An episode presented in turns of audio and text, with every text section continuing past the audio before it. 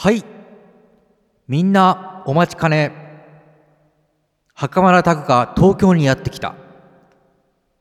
お聞かせします。どうなっちゃうの？なんてね。わかりませんよ。いきますよ。東京編。大都会にまっしぐら。聞いてください。第17回。始まります。サ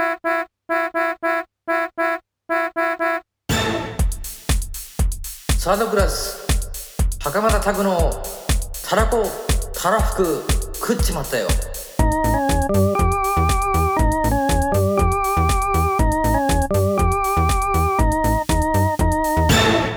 サードクラス袴田拓ですアシスタントの後藤遥です。サードクラス袴田拓のたらこたらふく食っちまったよ第17回をお届けいたします。メールコーナーと新年のご挨拶などを挟みまして今回から袴田拓の生い立ちシリーズへとまた戻っていくんですけれどもその内容に入る前にですね番組宛てに嬉しいメールをいただきましたのでそのメールをちょっと読ませていただきたいと思います。北海道在住のラジオネーム林さんからいただいたメールです。母からの紹介ですという件名でメールをいただきました。こんにちは。件名にある通り母が教えてくれました。母は袴田さんの高校時代のテニス部の後輩です。同じバスに乗って帰りながらラケットをギター代わりに歌っていたなどの面白い話を聞いています。笑い。最近は桃の歌をずっと聞いています。というラジオネーム林さんからのメールをいただきました。はいえー、林さんですか？はい。であのーあれですねあの正直林さんと言われても私分かんなかったんですけども。もちろんんもちろん。これはラジオネームですからね。ええ。えええでこのメールいただいてね非常に嬉しい内容だったので僕がちょっとあのメールを返信してやり取りをしましてあのお母様のお名前も伺ったりしてでね袴田さんにお伝えしたところ、覚えているとそうなんですよ、ね聞いといて覚えてなかったらどうしようって思ったんですけど。いやパッとねあのー目に飛び込んできましたね、うんもう、うん。うん名前がねバーッときましてねうんうんうんうん言いませんけども。うん。あのですねそのラケットをば持ち帰ってバスに乗ったっていうのはですね。ラケットを持ち替えてじゃなくてあの、ええ。ラケットをギター代わりにしてああ結構だから僕はあの好き勝手やってたってことですよね。テニス部でだから教室では縮こまってるくせになんかテニス部行ったら急にそういうはっちゃけてですねすごいちょっとあの調子に乗ってたなって 思います。でそれはね北海道弁で「おだってる」って言うんですよ。へえ。調子に乗ってることを。あであいつおだってるからちょっと焼き入れようぜと。あ。いうあれなんですけどもね。うん。多分テニス部の僕っていうのはやっぱりちょっとおだってたんじゃないかな。まあでもそういうそんな袴田さんをこう受け入れてくれる仲間たちがテニス部にはいたと。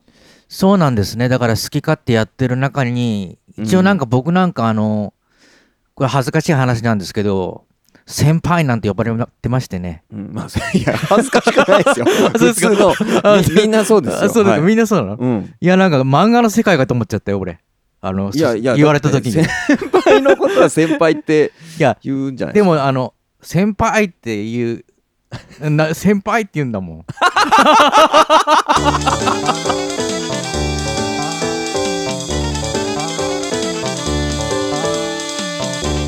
サードクラス袴田拓のたらこたらふく食っちまったよ。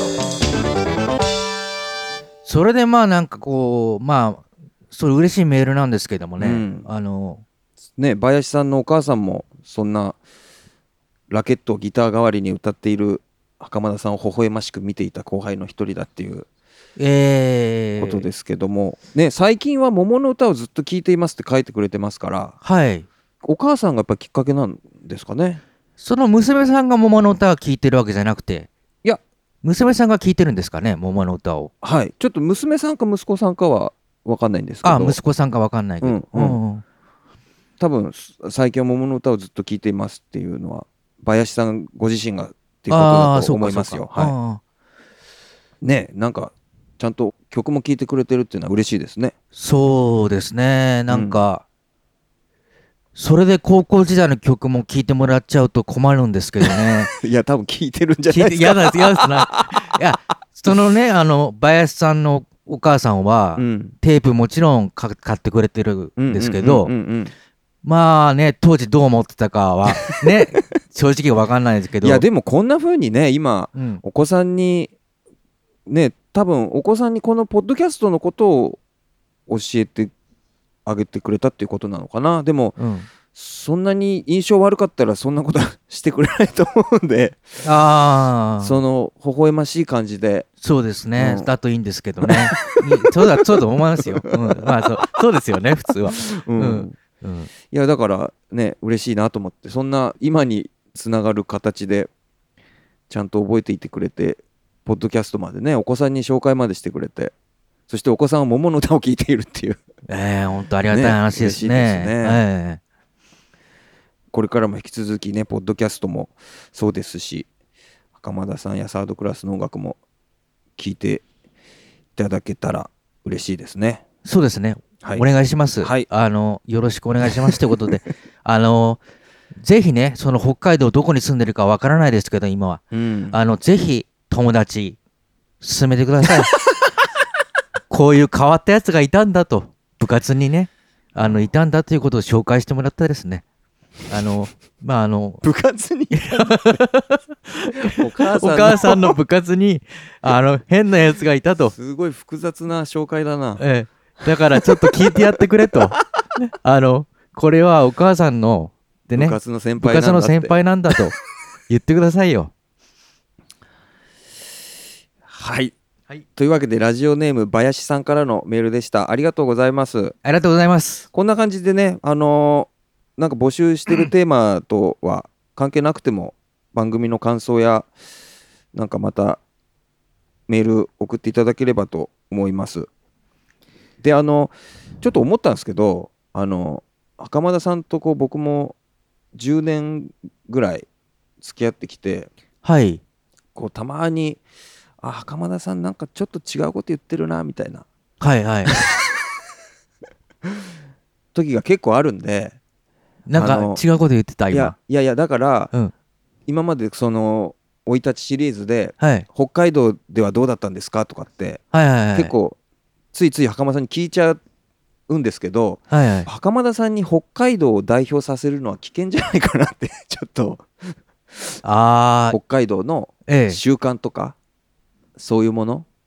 ああ、なんか。だからうん。もしこのポッドキャストを聞いてくださってる方でいや北海道ではこうだって袴田さんは言ってるけどそれはちょっと違うぞっていうのもしあったらあ、この間、イクラをなんか、あの、おやつ代わりに食ってるとか。そうそうそういうのとか。あそうそう。ーツッコミを入れてほしいと。そうそうそう。もしそういうあ。反論があればあ。それもメールで送ってもらえたらあー、そっか、北海道の方にね。そうそうそう。そうそうそうそう。北海道出身の方とかにええ。いや袴田違うぞと。ああおねお願いそんします。なことないぞって。あ、お願いします。いや、あのね、僕いたの北海道はもうね、30年前なんで、あの、もう時代も変わってますしね、今は違うぞとかですね。まあ時代も変わってますし袴田さんの感性がやっぱり非常にこう独特なので はあ、なるほど。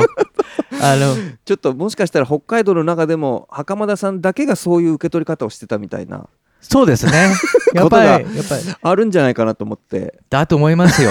なんか、だって、うん、それはだから、そういうですよね。なんか、自分の感じたことで喋ってるわけそうですからね。そうそれをうんあたかも北海道全体がそうだったみたいに僕がこうそういう聞き方をしちゃってた時もあったんですけどもしだからそういう反論とかもあれば 番組宛てにメールを送っていただければとそうですね。思いますお願いします。はい。はい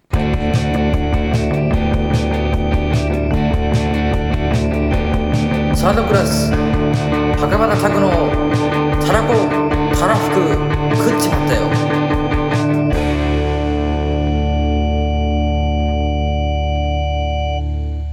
はいそんなわけでえー、と袴田拓の生い立ちシリーズに戻りまして今回からは、えー高校を卒業しましていよいよ上京して専門学校に入学するという東京編に入っていきます。はい。で高校を卒業して専門学校に入学したのが1993年のことですね。1993年、まだね、ちょっと、まあ、景気もバブル引きずってますよね。あの、あのバブルが崩壊したとか言ってますけどもね。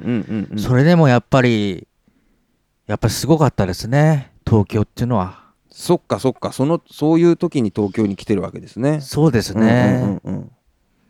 で、まあ、あのー専門学校、まあ、音楽の専門学校ですね。はいで、後楽園にあったんですけども、うんうんうん後楽園っていうのは、まあ、あの、東京ドームの近くって言ったら分かりやすいんですけども、駅で言うと駅で言うと、まあ、春日っていう駅なんまあ、マニアックですね。春日っていう駅なんですけど、あの、まあ、水道橋からもちょっと歩くけど行けるっていうぐらいの感じで、まあ、あの、あその、結構東京のど真ん中っていうか、まあ、はいはいはい。東京ドームあるんで、そこにまあ、ちょっとビルみたいなものが建ってましてね。うんうん。ほいで、あのまあ、あの、そこに専門学校がありました。はい。はい。でですね、まあ、その専門学校、まあ、顔を売ってたもんですからね、あの、うんうんうんうん。何回か、その、に高校生の間にね。高校生の間に2あれ回、はな体験入学みたいな。そうですね、うんうん。まあ、体験入学を2回してましたのでですね、うんうん。まあ、あの友達もね、その時にもうすすでにうんうんできてました。うんうんですから、あの高校生の時みたいなくすぶり、なかったですね、正直言うと、その、もう出だしから。出だしからもまあ助走期間があったみたいなことですもんね。う、そうです入ね学の、前にね何度かそうですね。顔を合わせ、て。入学の前にもう、その、友達作って、うんうん。もう止めてもらうっていう世界ですから、うんうんうんうん。かなり、かなりもう信用してる中っていうかですね、うんうんねそうですよね。そうです、しかも、あの、物件まで探してくれたとうんうんうん。言いましたけどもね、うん。あの物件も探してくれてですね、うん。僕なんかあの北海道にいる間にですね、えー物件探してくれました。それほ本当に親切な はい、人ですね。すごい人だったんですよ。えー。で、まあね、その、探してくれたところがですね、あうん。一応、あの、その人がね、親切に、うちから近い方がいいよいいんじゃないかってことでですね、うん。あのうちからっていうのは？ーえっ、と、その、とま、そ止めてもらった人のうちですね。で、まあ、今はもう住んでないので言っちゃうんですけれども、うん。まあ、当時、品川区うんうんの、えっ、と、戸越銀座と、はいはい。武蔵小山商店街のはあはあ間の、えっ、と、中西荘っていうね、今もう潰れたと思いますけども、うんうん。中西荘、まあ、その時に築もう40年とうかの風呂なしの、はいはいはい。えーアパートですね。うんうん。まあそこをもう、あの、もう、まあこっちはもうね、その、お金だけ渡してですね、もうあの、全部、あの、手続きしてもらって、えーそんなに？はい。そこまでやってくれるんですか？はい、へえそうですね。うん。で、そういうぐらいの親切な人が現れましてですね、それはすごい。それは同い年？同い年です。はい。へえええ。それでですね、その家族ぐるみで付き合ったりしましてすごいね。ですね。僕高校3年生の時にそんなことできないな 北海道から同じ学校に入る人が来るって言って物件探してあげて手続きまでしてあげるなんてはい。すごいですねその人に出会えたっていうのはねそうですかなね。り大きなことかもしれないですね。そうなんですよ。うんで、その、ね、本当に、すごい、その、便利なところに、あの、住みましてね。それは駅で言うと？駅で言うと、まあ、戸越銀座駅ですね。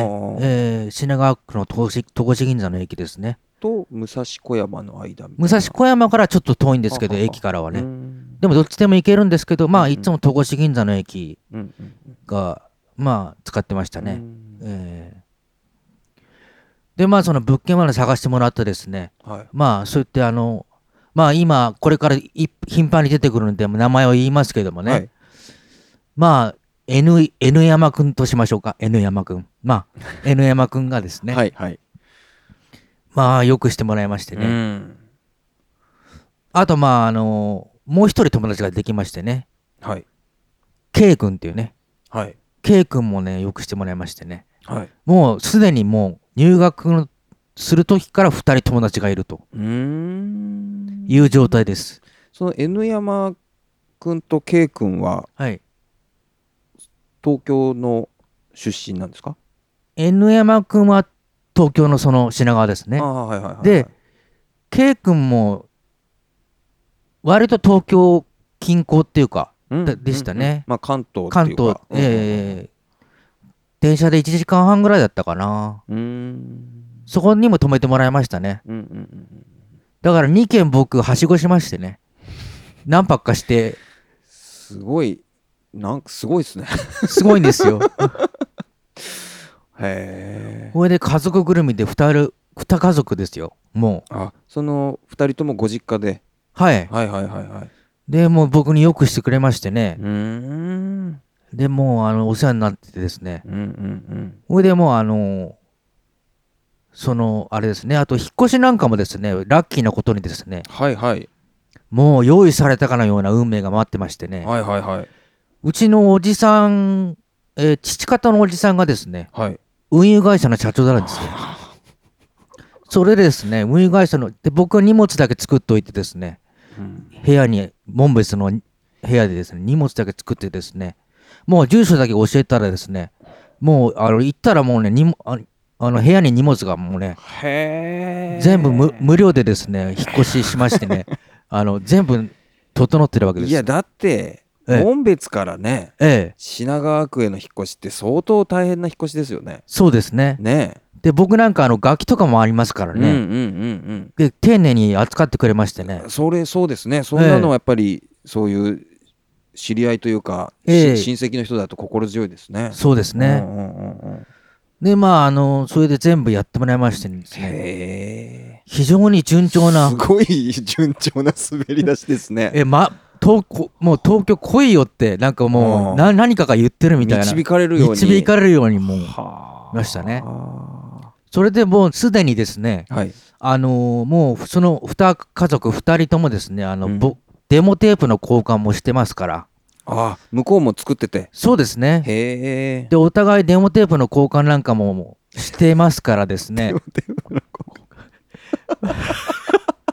いいですねなんか。すごいんですよ、もう。いいっ。すね。えで、あ、こういう音楽やってんだ。うんうん。で、一人は割とクラシックなんか、結構すごいクラシックの人だったんですけど、はいそれはどな？た K 君が。はいはいはい。うん。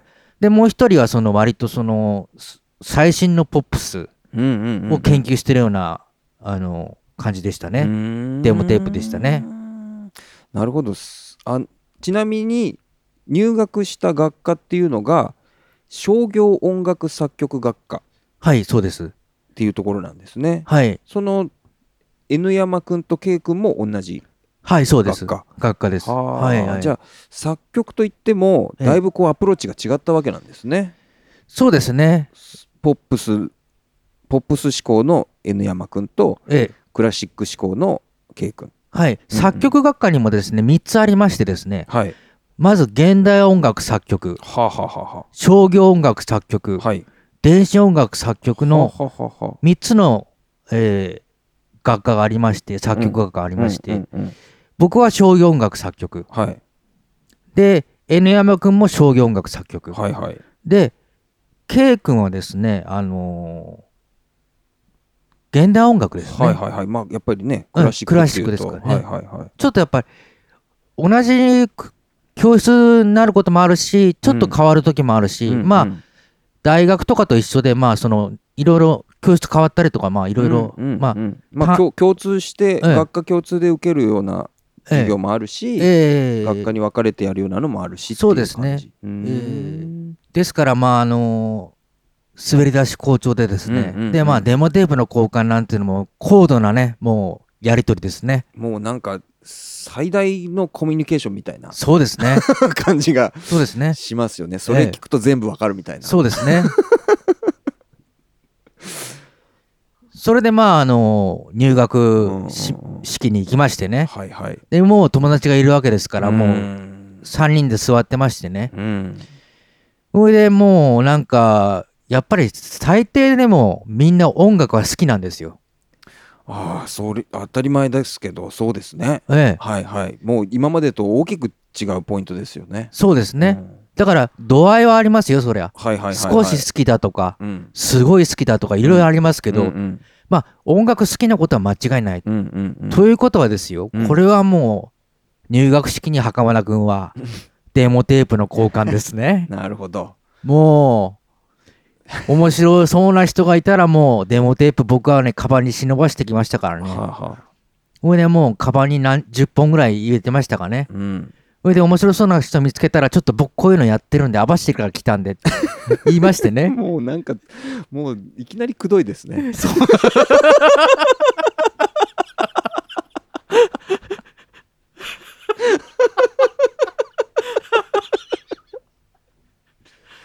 それってでもみんなやるもんなんですか？はい。その袴田さん以外もはい。の人もデモテープを持っていていや。い やちょっとおかしくなってきた。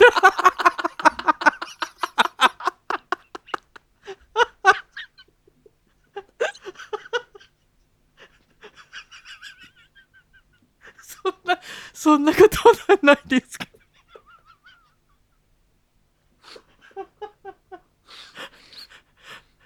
いやだから ああのでもデモテープはだいうん作ってる人は多かったですね、でもその名刺 名刺代わりにはい。出会い頭に 交換するみたいな感じがあったわけではなくてそれは僕が開開発したんですね。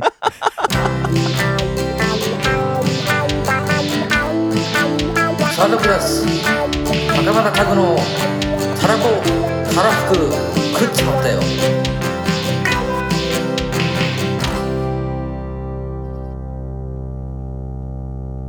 サードクラス袴田拓のたらこたらふく食っちまったよ。第17回をお届けいたしました。